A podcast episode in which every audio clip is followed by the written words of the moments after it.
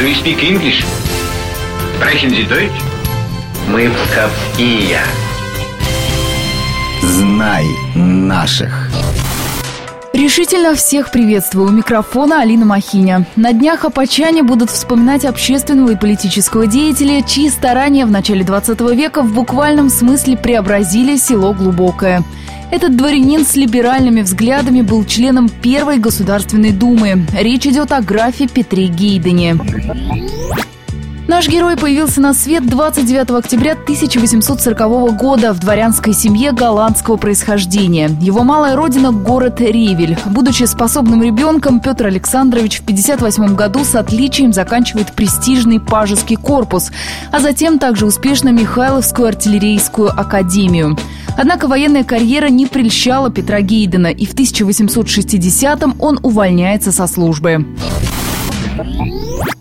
Гейден отправляется к матери в Орловскую губернию, где становится чиновником для особых поручений. А в 1865 году Петр женится на княжне Софье Дондуковой-Корсаковой.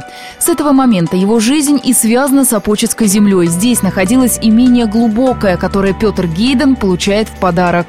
С 1870-го наш герой служит в Санкт-Петербурге. Одновременно с этим он – гласный Апоческого уездного земства. Карьера госслужащего складывается успешно, но честность и справедливость Гейдена в среди чиновников вызывают недовольство. И в 90-м году Петр Гейден уходит в отставку. Надо сказать, что по своим политическим взглядам Петр Гейден был сторонником либеральных реформ. После провозглашения Октябрьского манифеста он становится одним из основателей партии «Союз 17 октября». Для решения аграрного вопроса, по мнению Гейдена, необходимо было изъять часть помещичьих земель. Долгие годы наш герой возглавлял вольное экономическое общество, главной задачей которого было развитие сельского хозяйства. После отставки в 1892 году Петр Александрович окончательно переезжает в имение Глубокое в Апочетском уезде. К этому времени он уже завоевал авторитет и доверие апочан. Имение при Петре Гейдене становится образцовым и передовым. Здесь были заводы, маслодельня, птичник. Рачительный хозяин разводит молочное племенное стадо, выращивает лен и рожь. Кстати, именно Гейден основал в Апочетском уезде общество сельского хозяйства. Много сил и собственных средств Петр Гейден потратил на решение вопроса просвещения. Благодаря ему к началу 20 века открыты три земские школы. А для ребят, которые приезжали на учебу в глубокой из отдаленных деревень, Гейден содержал ночлежку. И главное, этот видный деятель уважительно относился ко всем окружающим, в том числе и к крестьянам. Вот что рассказала учитель истории Глубоковской средней школы Татьяна Груздева. К крестьянам граф относился с добротой, пониманием, при обращении всегда употреблял слово «любезно». И очень часто своему внуку он давал такие наставления, когда говорил, разница между людьми только в том, что они или управляют, или служат. И те, кто управляет, должен уважать тех, кто им служит, в особенности, если они старше.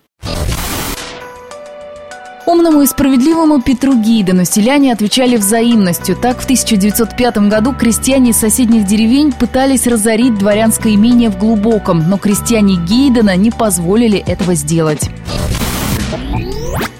Благотворительная и общественная деятельность Гейдена не ограничивалась пределами села Глубокое. В 1905 году он был инициатором борьбы с эпидемией холеры в Псковской губернии. Учитель истории Татьяна Груздева подчеркивает, что Петр Гейден внес вклад в развитие всего Апочетского уезда.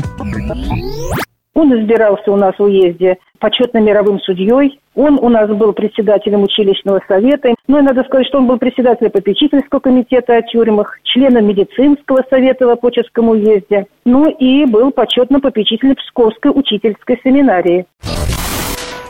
Надо сказать, что благодаря Гейдену в Глубоком были построены почта и медицинский пункт. Некоторые здания сохранились до сих пор. Например, в такой исторической постройке находится почтовое отделение. В Апоческом поместье Петр Гейден пробыл с женой до конца своей жизни, то есть до 1907 года. Там же, в Глубоком, он и похоронен. Сегодня память о видном российском деятеле хранят благодарные апачане и, конечно, предки Петра Гейдена, живущие в далекой Великобритании. На этом все. Знай наших вместе с «Маяком».